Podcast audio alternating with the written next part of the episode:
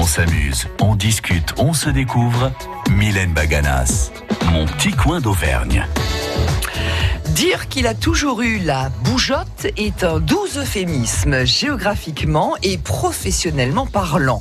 Il est né dans la capitale auvergnate et passé par l'école supérieure de commerce et d'administration des entreprises de Clermont-Ferrand avant de rejoindre l'université de Sherbrooke. Québec, où il obtient un master de sciences, option marketing. Il y sera durant un an assistant de recherche au département management. Un an plus tard, en 81, il devient attaché commercial pour l'ambassade de France à Kaboul. Afghanistan donc. Euh, profession qu'il n'exercera qu'une année. En effet, en 82, il revient en France, d'abord dans les Yvelines, pour travailler en tant qu'ingénieur chez Citalcatel, puis à Clermont-Ferrand, chez Somival, où il est responsable marketing et communication. Parallèlement à ses activités professionnelles, il trouve le temps d'enseigner dans de grandes écoles commerciales et de management.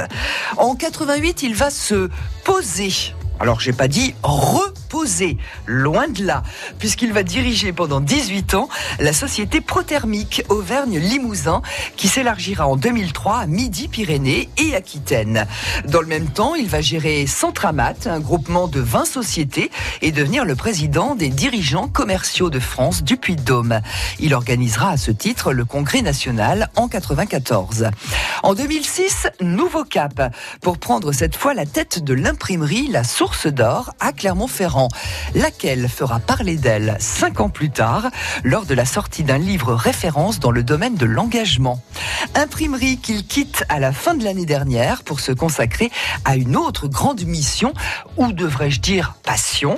Je suis ravi d'accueillir le délégué départemental de la Fondation du patrimoine pour le Puy-de-Dôme, Lionel Duclos. Rebonjour, euh, Lionel Duclos. Et il faut préciser que vous êtes délégué bénévole. On l'a pas encore dit, hein Tout à fait. Ça débute avec euh, ma fin de vie professionnelle en octobre dernier, où j'ai embrassé une euh, carrière de bénévole dans un milieu associatif. Alors quand je dis que vous avez la bougeotte, vous confirmez ou pas? Non, j'ai bougé quand j'avais entre 20 et 30 ans j'ai saisi des opportunités. L'Afghanistan, c'était mon service national. Voilà. J'avais le choix entre l'artillerie à Nevers ou ah, l'ambassade de France à Kaboul. J'ai choisi Kaboul, qui était en plein dans l'histoire. En, pleine guerre. Oui, oui, on va, on va y revenir. Un an après l'intervention soviétique. Euh, vous avez toujours été attaché à, notre histoire, à notre culture, parce que c'est ça le patrimoine, hein, c'est notre passé, notre présent et, et notre avenir. Alors vous savez, dans, dans, la vie, il y a des hasards et euh, ma, ma, mon arrivée au patrimoine, et c'est plutôt euh, un ami président régional, Jacques Ojoula, qui m'a convaincu quand il a su que j'allais avoir du temps libre. Et il m'a vendu le patrimoine, pour lequel je n'étais pas insensible, certes, euh, mais c'est lui qui m'a matérialisé ce que c'était que la Fondation du patrimoine, ce que l'on pouvait faire pour réhabiliter, embellir nos villes, nos villages. Et ce coup de cœur, c'est la confiance que j'ai mis dans, dans, mon supérieur hiérarchique, on va l'appeler comme ça, mmh. euh, qui m'a dit il faut venir, il y a des choses intéressantes à faire. Et c'est comme ça que j'ai choisi la Fondation du patrimoine. Euh, ça fait seulement six mois hein, que vous êtes à la Fondation du patrimoine. Qu'est-ce qu'elle représente pour vous, cette institution? Il y a une, une, armée de bénévoles qui sont des militants, des convaincus, des passionnés, euh, des experts en patrimoine, qui labourent leur terrain, qui connaissent très bien par proximité euh, les, les villages, les communautés de communes, les communes qui sont à côté, et qui adorent sortir des projets, ferrer un porteur de projet pour aller avec lui et l'accompagner parce que ça prend du temps. Le temps de signer une convention, de motiver les élus, de trouver les fonds. Ce sont des projets de deux ans et demi, trois ans. Donc ce sont des gens qui s'engagent sur le moyen terme et qui sont passionnés. Et on trouve des interlocuteurs phénoménaux euh, dans dans le département, des gens qui sont convaincus, qui portent le projet depuis des années et qui veulent absolument réhabiliter le, euh, le patrimoine de proximité. Et il ne faut pas oublier que c'est l'occasion aussi euh, de, de développer l'économie locale. Alors tout à fait, puisque ça a des conséquences sur l'emploi. C'est une de nos vocations, c'est de favoriser l'insertion et la réinsertion professionnelle sur les métiers d'art. On manque de maîtres verriers, on manque de maçons du patrimoine. Et c'est aussi et surtout de l'argent généré indirectement dans des travaux un euro collecté génère plusieurs euros de travaux. Hmm. Donc, mine de rien, nous ne sommes pas dans le secteur marchand, mais nous intervenons dans l'économie locale. France Bleu Envie de danser de fredonner des airs d'ici ou d'ailleurs En avant la musique, c'est le dimanche à l'heure du déjeuner. J'invite chez vous tous ceux qui font vivre les musiques traditionnelles sans cesse renouvelées. En avant la musique avec José Dubreuil tous les dimanches à midi, c'est sur France Bleu Pays d'Auvergne. À retrouver sur francebleu.fr.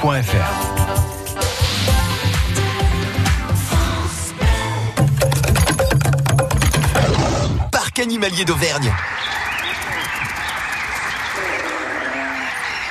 Cette bulle de nature sauvage vous a été offerte par le Parc animalier d'Auvergne à Ardes-sur-Couze. Venez découvrir les nouveaux enclos des tigres et des gloutons, ainsi que cinq nouvelles espèces, dont les peinturongues et les gorales. Parc animalier d'Auvergne, le parc des espèces rares et menacées. Et montez à bord du petit train pour une visite tout en douceur. Info sur parcanimalierdauvergne.fr. Mon petit coin d'Auvergne. Avec Lionel Duclos, on est bavard avec euh, le délégué du Puy-de-Dôme de la Fondation du patrimoine. Euh, Lionel Duclos, vous avez étudié à l'école Massillon à, Clermont-Ferrand, un lieu déjà, on peut le dire, chargé d'histoire. Vous en aviez conscience à l'époque euh, ou est-ce que ça vous indifférait On va dire ça comme ça. Ni j'en avais conscience, ni ça m'indifférait. Euh, J'arrivais d'une petite école primaire et pour moi, Massillon était une, un établissement gigantesque avec des yeux de, de préadolescent. J'ai vu ça ouais. comme euh, vraiment avec l'architecture des murs. voilà, la très ouais. grande école, Ouais. le clocher avec la cloche qui sonnait, la sortie des récréations et le retour en classe. À l'époque, les prêtres en soutane, etc. Mhm. Et j'avais l'impression d'être dans un petit peu dans un autre monde. J'y ai passé sept ans et j'ai passé très très belles années. Euh, il était de bon ton de dénigrer l'enseignement euh, privé ou catholique, euh, mais vraiment euh, l'en- l'enfant, l'élève était quand même au centre des préoccupations des gens qui nous entouraient. Et, et justement, vous, vous étiez bon dans toutes les matières? J'ai eu des bons carnets scolaires, oui. J'ai eu des bons carnets Ouais. scolaires. Ma meilleure matière, c'était peut-être le dessin, le dessin d'art. Ah ouais Et après, bon, ben, j'étais pas, pas mal en anglais, en français aussi. Ouais. D'accord. Et alors, comment étaient les, les enseignants? Euh, Bon, voilà, je pose cette question. Vous vous, vous doutez bien que c'est pas pour rien que, que je la pose. C'est à peine orienté, mais euh, on aimerait en savoir un petit peu plus. je pense que je me souviens du nom de, de tous mes professeurs. Euh, certains m'ont marqué plus que d'autres. Et je, dans, dans le format de l'émission, il y a un professeur, euh, un- une personnalité à appeler lapsus. Et j'ai- et j'ai- et j'ai nommé un de mes anciens professeurs. Alors, je ne sais pas si vous voulez que je vous parle de, de ce Eh ben- dernier. Eh ben, par exemple, parce que j'ai cru comprendre qu'il était. Alors ça, c'est c'est vous hein, qui me l'avez captivant. Tout à fait. Donc Michel Prolier était Voilà, mon- on va notre la voir, là, hein. professeur d'histoire-géographie en terminale et professeur principal. Et ce qu'il y avait de bien, c'est qu'il sortait du cadre. Il, il, enf- Mm. il enjambait les barrières. Nous avons eu une année 73-74 très très dense en événements. aussi, oui. Le premier choc pétrolier, la guerre du Kippour, la Le mort décès de Pompidou. l'élection de Giscard. Hum. Et grâce à lui, nous avons commenté l'actualité, mais pas de façon partiale, de façon analytique. Ah. Et il nous a fait grandir. Il nous a fait réfléchir. Et c'est ça que j'ai beaucoup aimé chez Monsieur Prolier, parce que je l'ai jamais appelé par son Mhm. prénom. Euh, C'était quelqu'un qui nous a ouvert des portes, qui a euh, planté des pistes pour qu'on soit un peu plus mûr, un peu plus adulte que nous aurions dû l'être euh, dans cette période de bachotage. Alors justement, Michel Prolier, votre ancien professeur d'histoire géo et prof principal en terminale, il est avec nous. Je suis ravie de l'accueillir. Bonjour Michel Prolier. Bonjour. Apparemment, vous avez réussi, on, on va dire, à, à développer une conscience euh, euh, politique, sociale euh, chez Lionel Duclos. Euh, Oui, mais Lionel exagère un peu, là, il est trop, il est trop flatteur, certainement. vous dites ça, Parce- mais Avec des tas d'autres, ça n'a pas marché. Hein. Ça Vous- dépendait vous aussi pouvez intervenir, Oui, Lionel. faut- si on était réceptif, on, on- on avait un contrat en, en, en or massif avec vous. C'était parfait. C'est gentil, en tout cas. je crois, je crois savoir, Michel Prolier, que c'est vous qui étiez quand même à la tête d'une, et là encore, Dixit Lionel Duclos, euh, une Dream Team. Quatre jeunes profs pour traiter de sujets d'actualité. Oui, oui, oui, c'est vrai. Nous avions un vrai. prof de philo, Gérard vrai. connu sur Clermont, un prof de maths, Michel Monnier, un prof d'économie, Gérard Buteau. Et avec Michel Prolier, ces quatre-là nous ont vraiment stimulés. Ouais. Euh, comment il était l'élève Duclos, euh, Michel? Euh, il était très très attentif. euh, très, il, il était, en fait, il était un peu comme il est aujourd'hui. D'ailleurs, il a pas énormément vieilli, on l'aurait, j'aurais reconnu. Non, mais il y en a qui ont beaucoup changé, Oui, mais pas, oui. pas lui. Et voilà, il était, il était très intéressé, très intériorisé. Il, Oui. il recevait, voilà, il était dans une phase euh, réceptive euh, et d'analyse. Et bon, il retransmettait un certain nombre de choses, bien Mm. évidemment, qu'il qu'il pensait, mais c'était pas de, il était pas très extraverti. Oui, Dans mon par, souvenir, en par tout cas. contre, par contre, vous aviez décelé euh, cette curiosité, cette ouverture sur le monde. Oui, tout à fait. Et puis on, on, a on avait gardé plus ou moins des, des, des, des contacts euh, au fur et à mesure de sa, de sa carrière. Il reprenait gentiment euh, contact avec moi de, de, de temps à autre. Donc c'est c'est le, le genre d'élève qu'on n'oublie pas. Quoi. Mhm. Pourtant, euh, bien, bien de l'eau a coulé euh, sous les ponts de la Tirtaine depuis. Hein. Euh, Vous êtes aujourd'hui adjoint à la culture et à l'habitat de la ville de, de Chamalières. J'imagine que vous avez des contacts, euh, on va dire peut-être pas réguliers, mais quand même avec euh, Lionel Duclos en tant que délégué de la Fondation du patrimoine. Voilà, alors j'en ai eu à nouveau. Alors si je peux me permettre de rectifier légèrement, je suis adjoint à la culture, à l'urbanisme Ah. et à l'habitat. Oui. Et alors, ça, c'est bien parce que ça a permis de, de créer, si je puis dire, le concept de culturbanisme, Oui. euh, parce que euh, ça va souvent ensemble pour des grandes opérations comme Fort-Mort, par exemple? Mais euh, depuis, depuis que Lionel est euh, apparu dans le circuit de, de Chamalières, là pour euh, ses pour ses affaires, euh, on a on a pensé à quelque chose d'un petit peu particulier, qui est le petit patrimoine. Oui. Alors, le petit patrimoine qui est malheureusement souvent sacrifié, peut le comprendre aussi, Mmh, mmh. euh, par rapport au grand patrimoine. Hein, on voit bien l'actualité, Oui. hélas, Oui. actuelle, euh, des moments là. Euh, voilà, alors on a, on a des petites choses qu'on n'aimerait pas voir disparaître en tout cas. Ça serait, ça serait pas majeur si elles disparaissaient, mais, mais quand même, quelque chose manquerait aussi. Voilà. Et on a trouvé, euh, on a trouvé de, euh, en particulier euh, à travers la politique menée par la ville, de d'attribuer des jardins familiaux sur des zones qui sont euh, non construites. On Ah a oui. trouvé Oui. ou retrouvé des tonnes. Alors les tonnes, c'est des sortes, on appellerait ça vulgairement des cabanes de jardin, sauf que c'est du bâti. Eh Ah, oui, bien sûr. C'est du bâti en dur et qui remonte au 19e siècle, voire au 18e siècle, et qui avait une, une fonction euh, évidemment économique par rapport euh, à l'environnement agricole, mais qui avait aussi une fonction sociale, en particulier le dimanche quand on venait à la tonne oui, donc euh, pour passer le, le dimanche. à Voilà. réhabiliter sans. Et il y en a beaucoup. Il y en a beaucoup sur euh, Chamalières? Oh, alors, il y, il y en a, il y en a euh, beaucoup, évidemment, ça serait, ça serait trop dire. Mais il y en a euh, quand même, si je- si j'ose dire en français, il y en a pas mal. Il y en a pas mal qui sont pour la plupart des propriétés privées, avec des propriétaires qui les entretiennent bien et qui les ont intégrés dans leur euh, euh, dans leur domaine actuel dans leur maison actuelle. Et puis il y en a qui appartiennent à la commune de Chamalières, et c'est celle-ci que je voudrais voir, euh, euh, sinon remise en valeur, du moins Ouais, largement ouais. sauvegardée. Mm. Euh, euh, D'autant plus qu'on a la, on a l'idée de faire une promenade qui se situerait euh, parallèle à l'avenue de Roya, une promenade piétonnière bien sûr, en dessous de l'avenue de Roya, entre les deux les deux futurs écoquartiers dans une zone qui est inconstructible et où se trouvent justement ces tonnes. Il pourrait y avoir un chemin, un petit chemin de randonnée, voilà, de petite randonnée Bon, oui, familiale oui, oui. qui Non, devant ces Michel. Prolier, je sens que oui, oui, vous avez plein d'idées, hein, et je pense que euh, Lionel Duclos. euh, juste réagir sur ce projet qui est un peu atypique à la Fondation du patrimoine. Quand on voit une ville urbaine euh, banlieue comme Chamalières, c'est paradoxal d'imaginer qu'on peut rénover des tonnes ou des cabanes de jardin dans des potagers Oui, coopératifs. ouais, ouais. Et ça, c'est très singulier, c'est très intéressant, et c'est un projet sur lequel on va essayer de s'accrocher parce que ça va dans la diversité du patrimoine. Et aujourd'hui, le mot d'ordre de notre fédération, c'est diversité, diversité. Merci beaucoup en tout cas, Michel Prolier. Vous savez, l'horloge tourne trop vite, toujours, comme d'habitude.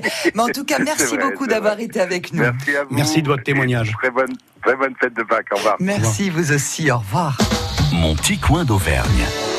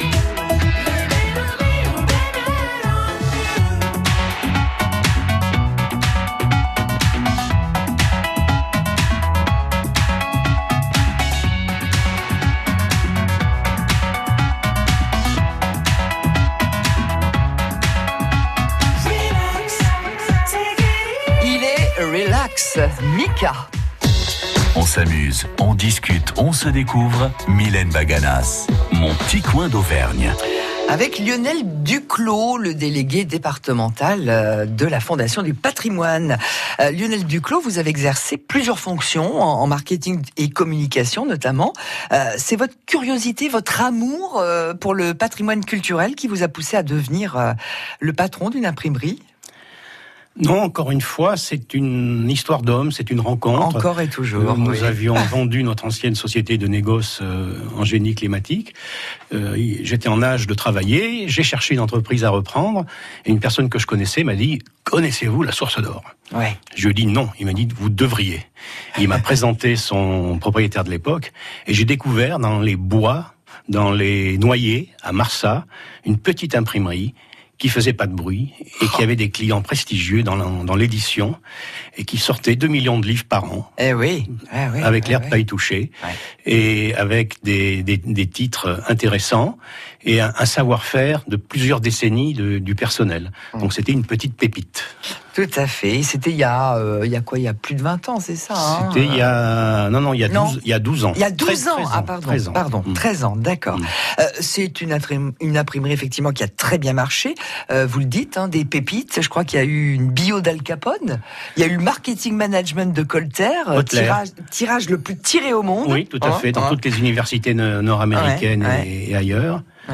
Le, le livre de Benoît XVI ou même plusieurs, plusieurs. des encycliques et autres, euh, grâce à des, des éditeurs euh, religieux oui. qui étaient agréés par le Vatican pour euh, imprimer, pour sortir ses livres, oui, tout à fait. Euh, il y a même eu une version ou des versions pour les malvoyants du Goncourt, des Goncourt Tout à fait, nous avions un client qui faisait des livres en gros caractères. Ouais. Et grâce à ça, nous avons pu avoir... Vous avez dû être euh, une des premières imprimeries à... Non? Non non non, non non non, Et avec un Goncourt qui se tire à 3, 4, 500 000 exemplaires, les gros ah. caractères étaient pour des bibliothèques de prêt, nous les tirions à 500 exemplaires. Ça relativise le ah Goncourt quand même.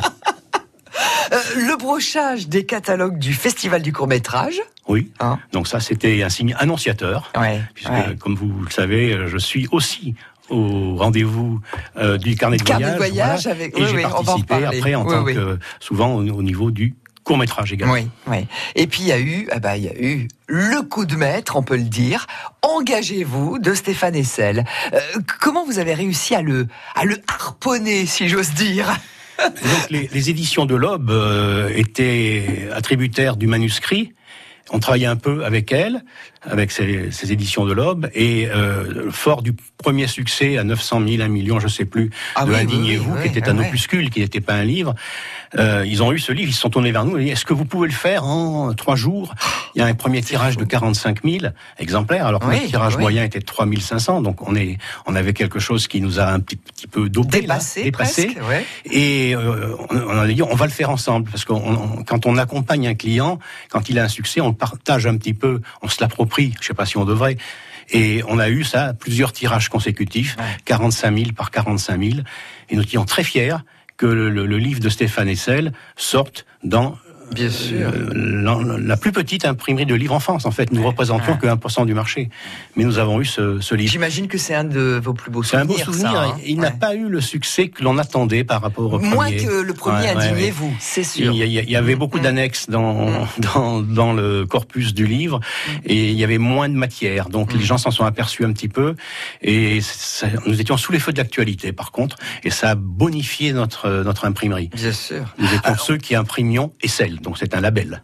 On va rester dans le domaine de l'écriture, de la littérature, puisque l'un de vos anciens clients euh, dirige une maison d'édition spécialisée en littérature euh, orientaliste.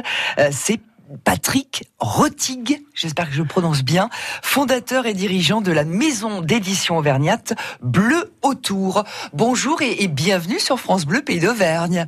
Bonjour, bonjour. Bonjour Patrick. Je suis à 5% et je m'appelle Patrice ah, j'ai dit Patrick. Patrice. Et pourtant, et pourtant, j'ai noté Patrice. Hein, vous voyez, ah comme bah quoi. Par contre, c'était bon, Rotig. Bah, c'est pareil, oui, Rotig. Ah bah, comme, comme, quoi, comme quoi. Bon. euh, vous êtes un ancien client de Lionel Duclos, mais à quelle période? Parce qu'il a eu euh, plusieurs vies, hein, vous le savez bien. Oui, mais écoutez, euh, nous, on fait des livres depuis plus de 20 ans. Et depuis que Lionel Duclos est installé là, euh, on travaille avec lui. On avait même fait quelques livres avec ses prédécesseurs dans, dans les noyers. C'est ça, d'accord. Ouais. Euh, Qu'est-ce qui vous a finalement réuni, qui a fait que vous êtes devenu euh, familier, euh, plus que familier même? Oui, vous avez dit qu'on est une maison d'édition orientalisante. Euh, pas seulement, on a effectivement un, un gros, pas mal de, on publie beaucoup de littérature étrangère, Mhm. notamment de la littérature traduite du turc. Figurez-vous, on est une des maisons qui traduisons le Ah plus oui. de littérature traduite du turc. Ouais. Une des choses qui m'a, qui, qui a fait que nous avons sympathisé, Lionel et moi, c'est que son épouse euh, est du Proche-Orient et la mienne aussi. Voilà. Ah, oui, ça rapproche, hein, effectivement. Donc c'est amusant. Voilà, oui, oui. Ma, ma femme est turque et je crois bien que celle de Lionel est de Syrie. Ah, alors vous pouvez, vous pouvez parler, hein, vous avez le droit. je, confirme, Duclos. je confirme. Et d'ailleurs, quand vous, quand vous êtes euh, dans la partie euh, de la Syrie où habitait votre épouse, je crois bien que vous êtes à côté des côtes turques. Euh, moi, je me suis baigné dans les eaux turques euh, en étant Oui. proche de l'attaquer. Oui, c'est à 50 km. Oui. Ça, voilà. voilà. Ouais. Donc voilà, c'est ça. Et puis, et puis sinon, c'est que c'est que cette imprimerie est une bonne imprimerie et qu'elle répond parfaitement aux, aux besoins. Euh, Nous, on a des tirages qui sont de l'ordre de 1500, 2000, 3000, et, Ah ouais. et c'est Ouais. parfaitement adapté quoi pour, Mhm. pour le noir et blanc. Oui, oui, oui, très bien. Euh, Lionel Duclos dit que vous êtes un, un vrai militant, un vrai soldat qui défend ses choix éditoriaux et ses auteurs. Oui, oui, oui, oui, j'en fais qu'à ma tête. Donc euh, cette maison d'édition, elle me ressemble. Euh, euh, euh, comment dire Effectivement, il y a donc pas mal de littérature étrangère. Tout ça parce que moi, j'ai- un bout d'enfance aussi en Turquie Oui. et ça m'a rattrapé. Mais par ailleurs aussi, euh, nous sommes euh, la seule maison maintenant dans, dans l'Allier. Il y en a plus guère d'ailleurs en, en Auvergne. On est on C'est est vrai. on est on est une demi-douzaine à tout casser.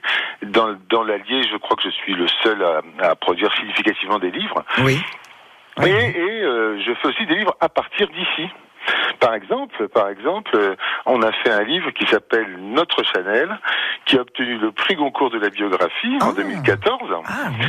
et qui a été écrit par Jean Lebrun, le producteur de l'émission La Marche de l'Histoire sur Inter tous les jours à, à 13h30, vous savez, Oui. et, et qui a eu le prix Goncourt euh, de la biographie et il a été imprimé euh, chez Lionel Duclos.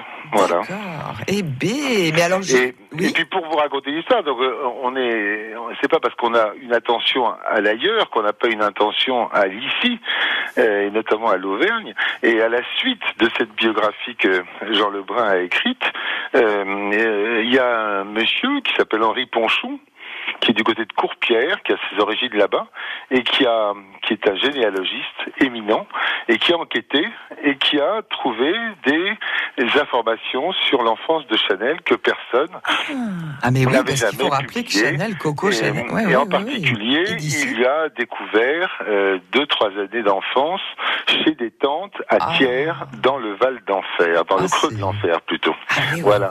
Et c'est intéressant. Et, Ah oui. et- et en fait, ce livre qui s'appelle L'enfance de Chanel, euh, euh, comment dire, fait parcourir euh, le Massif central, des Cévennes à Varennes-sur-Allier, où elle avait aussi une marraine, en passant donc par Courpierre et Thiers, Mhm, où elle a mhm. eu un grand bout d'enfance. Voilà. D'accord. Oh là là. Alors, Patrice Rettig, encore une fois, on est un petit peu en retard. hein. Euh, prie. mais mais euh, avant de se quitter, quand même, j'aurais bien aimé euh, que vous nous donniez peut-être un, un coup de cœur, euh, euh, que, que vous nous fassiez partager un coup de cœur en ce début 2019.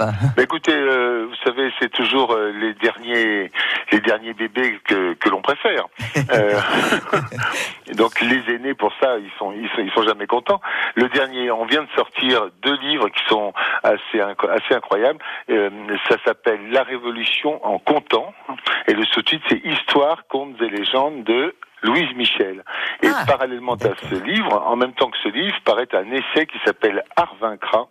Et le sous-titre, c'est Louise Michel, l'artiste en révolution et le dégoût du politique. Et donc, euh, on redécouvre Louise Michel par le truchement d'une auteure qui est exceptionnelle, qui est une universitaire qui s'appelle Claude Retta, qui est au CNRS Sorbonne à Paris. Voilà. D'accord. Bon, bah si on Voilà. a envie de se le procurer, c'est simple. Hein. Ah oui, c'est oui, oui, paru chez Bleu. Autour. Voilà, ça vient Voilà. de sortir chez Bleu Autour. Absolument. Merci beaucoup de votre accueil. Merci et à vous. Lionel. Merci à vous, Patrice Rettig. Un, un dernier mot, Oui, mais euh, Un petit mot de conclusion. Aujourd'hui, la majorité des éditeurs ont une approche marketing et on demande au lecteur qu'est-ce que vous voulez lire? Et je vais vous le produire. Et on fait des livres sur le burn-out, sur les régimes, etc. Et il y a une autre manière, c'est qu'est-ce que vous ne connaissez pas et que vous aimeriez que je vous présente. Et Patrice On en est Rotig là. joue dans cette, catégorie. Voilà, c'est pour ça qu'il est c'est un type bien. Merci encore Patrice Rettig et bon week-end. Au revoir. Ah, notre première rencontre. Notre premier baiser. Nos premières vacances. Au camping des flots bleus.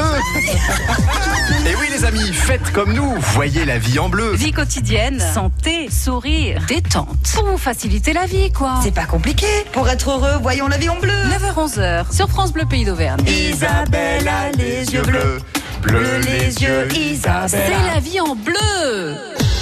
Mon petit coin d'Auvergne, Mylène Baganas. Lionel Duclos, quand vous n'êtes pas à la Fondation du patrimoine, euh, vous vous investissez ailleurs, à l'IFA, l'Institut français des administrateurs, c'est bien ça, hein? Euh, non, c'est pas le. Non. Non, c'est l'IFA, c'est parce qu'il y a plusieurs. Il faut aller voir. Il faut aller voir. Pardon. Ouh là là, je suis ailleurs là. Euh, en tout cas, l'engagement associatif, on peut le dire, c'est une seconde nature euh, chez vous. Oui, j'ai souvent eu des, des, des fonctions collectives, on va dire, pour représenter tel ou tel groupe de professionnels, ou maintenant pour m'investir, puisque j'ai du temps libre, Mm. euh, dans des, sur des sujets culturels intéressants. Et l'IFAV qui, qui va lentement mais sûrement vers son 20e anniversaire Ouais. au mois de 20e novembre édition des rencontres du carnet de voyage. hein. prochain Ouais. est un exemple de pareil de- de- d'association avec des passionnés, des militants, des gens qui avancent, des besogneux, Ouais. pour qui arrivent à faire une manifestation remarquable, la plus forte dans sa catégorie. Donc le 20e, euh, cette euh, 20e édition des rencontres du carnet de voyage, ce sera au, au mois de novembre, euh, effectivement. Euh, vous aimez, euh, quand vous n'êtes pas effectivement à la Fondation du patrimoine, qu'est-ce que vous faites de beau? Vous aimez vous balader Vous allez au ciné, au théâtre Vous écoutez de la musique Vous écoutez France Bleu, bien évidemment, mon petit coin d'Auvergne Non, mais c'est très banal, c'est très banal. Je, je, je vais régulièrement au marché aux puces. J'adore les marchés aux puces. Ouais. Je, j'écoute un peu de musique. J'ai bien sûr de la lecture, euh, Oui, eu égard oui. à mon ancien métier. J'adore me balader sur le plateau de Gergovie. Ah oui, Voilà, oui, donc ça c'est j'ai, votre... euh, voilà, puis j'ai, j'essaye de terminer un livre que j'ai commencé, et cette fois-ci en tant que auteur. Oui. Mais j'ai, Ah. beaucoup de mal à, Ah. j'ai beaucoup de mal à conclure. Bon, bah écoutez, vous nous donnerez des nouvelles et voilà, puis, il, euh, on en reparlera. il avance, il avance. Oui. oui, le plateau de Gergovie, hein, vous, me, vous me l'aviez signalé en préparant l'émission. Vous aimez le faire découvrir à, à vos proches, à vos collègues aussi, euh, parisiens euh, et autres, Syrien même. syriens, étrangers. Donc, oui. Oui, je trouve que ce belvédère de Gergovie, à 15 minutes de Clermont, est un panorama à 360 degrés qui présente toutes les spécificités de notre région. Hum. La Limagne, le Forez, euh, euh, le, Le le Livradois, Sancy, les- la ouais, petite ouais, euh, Toscane, Ah, le Sancy, ouais, ouais, ouais. les Dômes, et on termine par la ville de Clermont. Et avec ce 360, ce panorama, on peut très bien définir ce qu'est l'Auvergne au sens paysage et au sens nature. Côté musique, euh, bah, vous aimez, euh, j'allais dire un peu de tout. En tout cas, vous êtes éclectique. Vous aimez la musique classique, par exemple. euh, Il y a Puccini, la Tosca. Vous aimez, alors là, on est bien d'accord. Moi, j'étais fan et je reste fan de Leonard Cohen. Et puis, et puis, il y a également le jazz avec, on peut le dire, l'une des plus grandes voix. Je vous laisse la. Féminine, une des plus grandes voix Féminine. féminines du, du jazz, tout C'est- à fait. Et là, Fitzgerald, bien Eh sûr. oui, eh, on, on va se Avec Mahalia Jackson et, et d'autres, elle, elle fait partie des plus grandes, quoi. Ouais, Hein. exactement. Bessie Smith, etc. Aretha Franklin et Oui, autres. oui. Alors on va se faire un petit plaisir, on va écouter votre coup de cœur musical. Oh, Mr. Paganelli, please play my rhapsody.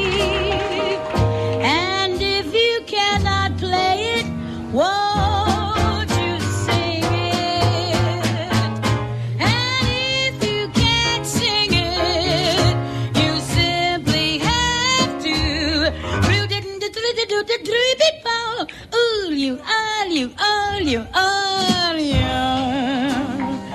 Listen, Paganini, we breathlessly await your masterful baton.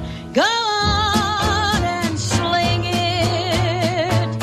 And if you can't sling it, you simply have to.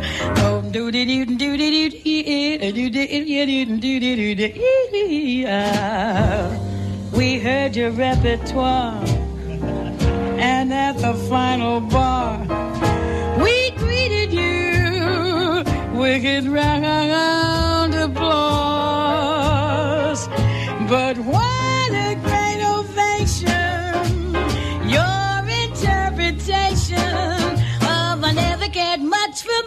moonlit skies. I never blinked back at fireflies would do.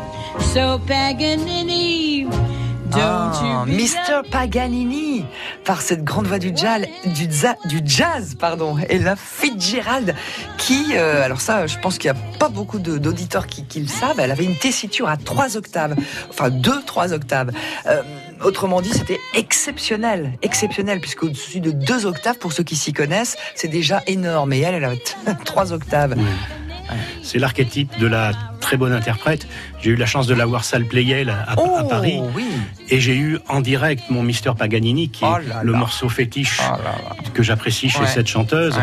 Ce morceau où on a à la fois du blues, du scat, du Oui. bebop. Elle, elle enchaîne les différents styles. Incroyable. Et on a une vraie synthèse des styles musicaux que nous laisse le, le jazz euh, vocal féminin. Ouais, elle savait improviser comme personne Ah, en scat, hein, notamment, notamment. Et là, là, cet extrait qu'on vient d'entendre, euh, c'est avec euh, l'orchestre de Duke Ellington. Ça a été enregistré en tout cas, euh, en- ça a été en fait enregistré en 66 cet album, euh, l'album The Stockholm Concert en 66, et en fait, il a été commercialisé seulement 18 ans plus tard. D'accord. Ouais, voilà. On sait tout presque. Mais cette chanson est intemporelle. On est d'accord. Mon petit coin d'Auvergne. Tu connais toi Parole de môme? Pour les vacances de Pâques, ils sont de retour. Parole de môme Les mômes de CM1, CM2 de l'école de Charmeil dans l'Allier s'expriment tous les jours sur France Bleu Pays d'Auvergne. Bah sur quoi? Sur l'actualité. Et des fois ils nous font trop trop rigoler. Parole de môme, c'est du lundi au vendredi à 7h35 et 17h05 et quand vous voulez sur francebleu.fr. Il y en a certains qui en sortent des vertes et des pas mûres. Parole de môme France Bleu aime le cinéma. Si quelqu'un s'y connaît dans la région en chambre à air, dérailleur, c'est bien moi.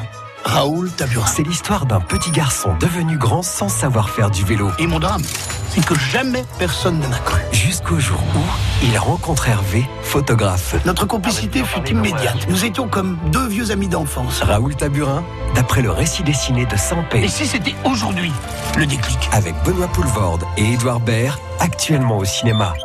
La bande-annonce sur FranceBleu.fr. De Gaillard au quartier Saint-Joseph, les Clermontois écoutent France Bleu Pays d'Auvergne.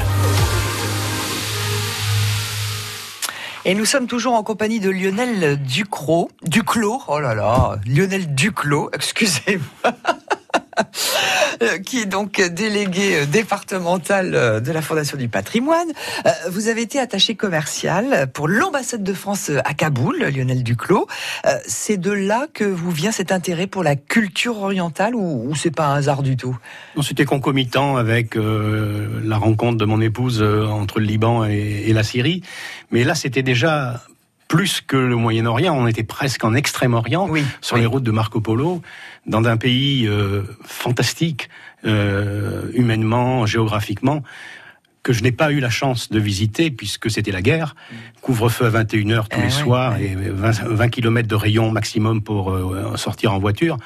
Donc j'ai découvert l'Afghanistan par les livres de Roland et Sabrina Michaud avec les magnifiques photos et j'ai vécu de l'intérieur dans cette capitale le conflit et, et- et la géopolitique surtout. Hum. Euh, Vous étiez, euh, j'ai presque envie de dire, tout jeune euh, à l'époque. Co- Comment on arrive à, à vivre ça Enfin, Non, on est dans une structure qui est quand même réconfortante, une ambassade. Abrité, entre il y a des gens entre guillemets. qui ont de la bouteille. Euh, Donc on- il y, a- il y a un code très précis à respecter sur la sécurité. Donc on, on est quand même, euh, on est quand même discipliné. On peut, on peut pas faire le fanfaron. Il y en a qui ont essayé de, de- de sortir le soir des, des Français que j'ai connus. Ils sont vite été chartérisés après pour retourner en France parce qu'ils avaient mis leur sécurité en, en péril. C'était le début de l'invasion soviétique hein, quand la- vous êtes arrivé. l'in- L'intervention soviétique 27 décembre 79 et moi je suis arrivé en février 81. Hum, Voilà. C'est ça. Et c'est justement à Kaboul que vous rencontrez celui qui deviendra un ami, euh, consul à l'ambassade de France euh, à cette époque. Didier Leroy, tout à fait. Un très beau parcours diplomatique. Il a appris le persan là-bas, il le parle couramment et il était très très investi dans le rôle de la France. C'est un fonctionnaire zélé, engagé, qui, qui aime bien porter la parole du, du ministère des Affaires étrangères. Ancien ambassadeur du Tadjikistan, euh, notamment. Euh, Didier Leroy qui est avec nous. Je suis ravi de l'accueillir. On est ravi de l'avoir sur France Bleu Pays d'Auvergne. Bonjour Didier Leroy et, et merci d'être avec nous ce matin. Bonjour. Bonjour, ça va dans le Morvan? oui. Alors le Morvan, c'est la pointe la plus septentrionale du Massif central. Ah, Eh Donc, oui, je ne suis oui. pas très loin. On est cousins, on est cousins. Vous avez donc connu Lionel Duclos dans des circonstances pour le moins euh, hasardeuses, euh, sous le couvre-feu, hein, c'est bien ça? Oui, c'est cela. Pendant l'occupation soviétique, qui ressemblait euh, très probablement euh, à, à- à l'occupation allemande. Euh, à Paris, hein. ça nous a, euh, comme le disait Lionel tout à l'heure, euh, c'était une leçon de géopolitique, mais c'est aussi une leçon d'histoire qui nous permettait de nous replonger dans ce que nos parents avaient vécu euh, quelques dizaines d'années plus tôt. Euh, La dangerosité de la situation euh, en présence d'un compatriote, forcément, ça, ça crée des liens? Oui, comme le disait Lionel aussi, il y avait des liens extrêmement chaleureux. Nous étions encore une vingtaine de fonctionnaires, diplomates à l'ambassade.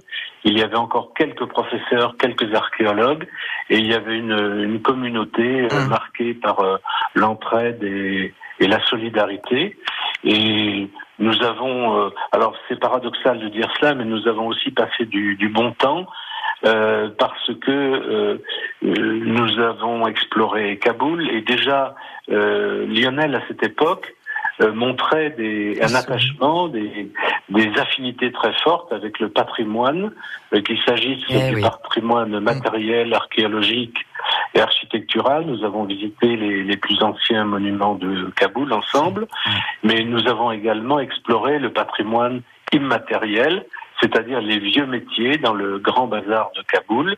Il y avait des, des relieurs, il y avait euh, il y avait des teinturiers, enfin qui étaient là probablement depuis le Moyen Âge, et il y avait aussi des dinandiers. Alors je sais pas, il faudrait peut-être qu'on rappelle ce que c'est que des dinandiers. Euh, quand vous utilisez des instruments de cuisine en cuivre, ce qui est qui est un excellent conducteur, eh bien il faut euh, étamer, c'est-à-dire mettre une couche d'étain à l'intérieur de ces ustensiles, sinon le cuivre va oxyder, ça va devenir un poison qu'on appelle le, verre de gris, l'oxyde de cuivre qui, est, qui, est, qui est vert. Donc dans tous ces vieux bazars, je pense qu'en Syrie et en Turquie ça, ça devait exister également, il y a des artisans qui sont spécialisés dans euh, l'application de cette minuscule couche d'étain à l'intérieur des ustensiles de, euh, en cuivre. Et tout cela m'amène à évoquer euh, ce, ce qui a été euh, en partie notre passe-temps. Alors d'abord, nous faisions du vin. Euh, en Afghanistan, c'est pas exceptionnel. Beaucoup de gens font du vin, même encore maintenant. Et euh, il y a aussi une tradition de la distillation en Afghanistan. Et nous avions euh, fait fabriquer justement par ces dinandiers un alambic en cuivre, en cuivre étamé, et nous avons distillé une partie de ce vin pour en faire de l'eau de vie. Ah, carrément. Ah oui, d'accord. C'est là où j'ai appris la science du vin et avec son manuel du parfait petit. euh, Oui. et on suivait ça à la lettre Bah, tiens. avec un pèse avec un pèse alcool et avec euh, j'ai appris ce que ça signifiait houiller le vin, etc. C'est grâce à Didier. Et paradoxalement, dans un pays musulman, Bah, c'est ce que j'allais dire. Dites donc, c'est à, à presque très grande tradition. Eh oui. Quand on lit les contes persans, euh, le vin coulait à flot euh, avant, et donc on avait du, on, on s'est amusé. Oui, oui, et oui. bien sûr, on a consommé aussi. Tiens, ah bah. Euh, Didier Leroy, euh, excusez-nous, mais là, ça, ça passe très vite, vous savez, l'horloge tourne très très vite là. Euh, vous étiez chargé euh, d'assurer la coordination avec les Moudjahidines et, et le lion du Panchir, je veux parler Non, de... non, non, non, pas du tout. ah, pas du tout, c'était pas vous. à cette époque-là. Pas à cette époque. époque-là, l'ambassade, parce qu'il restait de l'ambassade, euh, n'avait aucun contact avec la résistance afghane.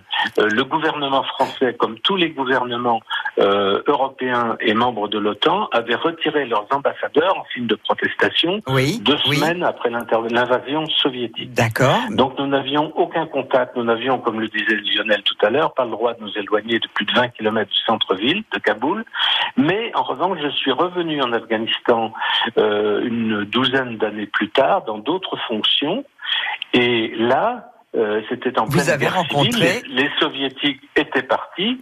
Et là, le gouvernement, euh, dans, enfin, dans mes instructions, je devais rencontrer, euh, pour des missions de, de médiation ou d'intermédiation, euh, tous les dirigeants de la résistance afghane qui, à cette époque, étaient au pouvoir. Donc, j'ai rencontré effectivement tous les, les chefs des différents mouvements de résistance euh, afghans qui, malheureusement, se battaient entre eux. C'était la guerre civile. Didier, est-ce qu'on peut aller un peu plus vite pour aller sur Massoud parce que le temps nous est compté. Et oui, te plaît. malheureusement. Comment ça se... Alors, j'ai Voilà, vous l'avez rencontré, rencontré. euh, Massoud, comme les autres euh, chefs de, de- de résistance, et, de l'ex-résistance. Et alors, je vais ra- raconter à, à- à Lionel une anecdote qui lui, qui, qui lui est restée en, en mémoire. C'est que euh, à chaque fois que je voyais Massoud, je lui disais, euh, vous savez, vous avez le bonjour de ma grand-mère, qui vous admire beaucoup. Et ma grand-mère, d'ailleurs, avait participé indirectement à la résistance en France. Alors, euh, à chaque fois, elle me disait, euh, euh, ben, merci, je suis très touché, transmettez-lui mon, mon salut Uh-huh. amical, etc. Et un jour, la dernière fois que je l'ai vu, il m'a offert un petit tapis pour ma grand-mère. Oh là Voilà.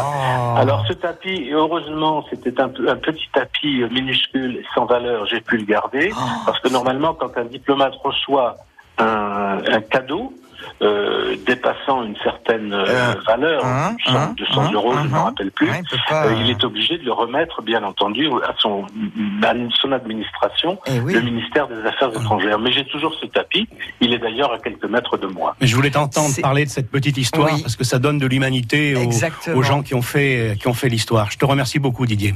Merci encore euh, Didier Leroy d'avoir été euh, avec nous euh, ce matin. Merci encore. Bon week-end. Au revoir. C'est moi qui vous remercie. Au revoir. À bientôt. C'est vrai que c'est extraordinaire ça. Quelle rencontre. Tout à fait. Vous donnerez ça de ma part à votre grand-mère. C'est qui l'eût cru? fabuleux, Qui l'eût cru? effectivement. Le lion du Panchir. Tout à fait, Hein? en personne. en personne. France Bleu, pays d'Auvergne.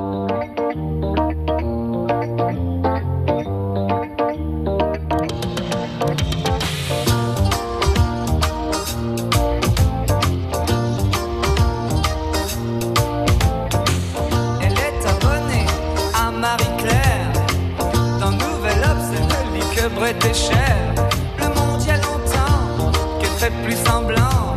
Elle achète match en cachette, c'est bien plus marrant.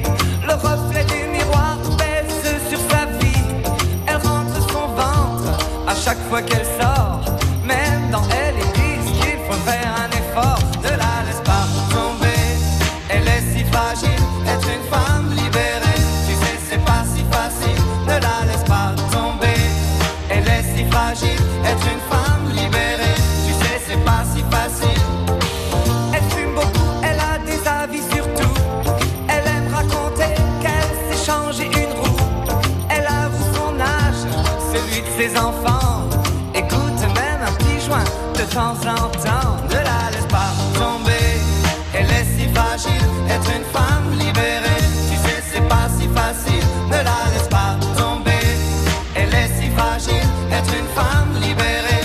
Tu sais, c'est pas si facile. Ne la laisse pas tomber. Cookie Dingler. Mon petit coin d'Auvergne. Avec Lionel Duclos, il reste euh, bah, quelques petites minutes hein, avant la fin de l'émission. Euh, en tant que délégué de la Fondation du, du patrimoine, on, on, va parler chiffres un petit peu. Euh, déjà, euh, la Fondation du patrimoine, euh, ça représente combien de bénévoles? 600. Ici et ici, Ah, voilà. 10 dans le Puy-de-Dôme, 600 en France. Ouais, ouais. Un site tous les 5 kilomètres auquel on a participé à la réhabilitation au niveau national en 22 ans. Ouais. Euh, la fondation qui œuvre à la sauvegarde, la valorisation du, du patrimoine français, et c'est aussi la première organisation, je crois, privée en France dédiée à la préservation du patrimoine Tout à fait. de proximité. C'est la première et une des, la seule, je crois, fondation créée Exactement, par l'État ouais. et qui est bien sûr d'utilité publique. Alors, on a parlé bien sûr euh, de ce drame Notre-Dame euh, à Paris. Si on veut apporter notre pierre à l'édifice, Bon, c'est un peu facile, hein, mais bon, c'était tellement facile que j'ai pas pu m'empêcher. Comment on fait? On peut faire des quatre, dons, peut. euh, Il y a quatre sites, quatre organisations qui ont été agréées, qui sont la Fondation du patrimoine, le Centre des monuments nationaux, la Fondation Notre-Dame et la Fondation de France. Il faut aller sur leur site, déposer des dons sécurisés. Oui, Il faut faire attention eu, hein, aux escrocs qui ont monté des sites pirates en piratant notre logo, etc. Sinon, si on aime les paiements traditionnels, chèque bancaire, on l'envoie au 13 rue Maréchal Foch à Clermont et nous chargerons de le réenvoyer au siège de la fédération. Euh, pour l'année euh, 2019, il y a, quels sont les projets ici dans le Puy-de-Dôme? Eh bien, on a le projet emblématique pour Auvergne-Rhône-Alpes de Stéphane, de la mission Berne, qui est le viaduc des Ah Fades. oui, mais oui, bien dont sûr, nous voulons euh, euh, que nous voulons remettre sur pied, non pas ferroviairement parlant, mais pour un vélo-rail et pour une intégration dans une politique touristique des Combrailles et de la Sioule. Hum.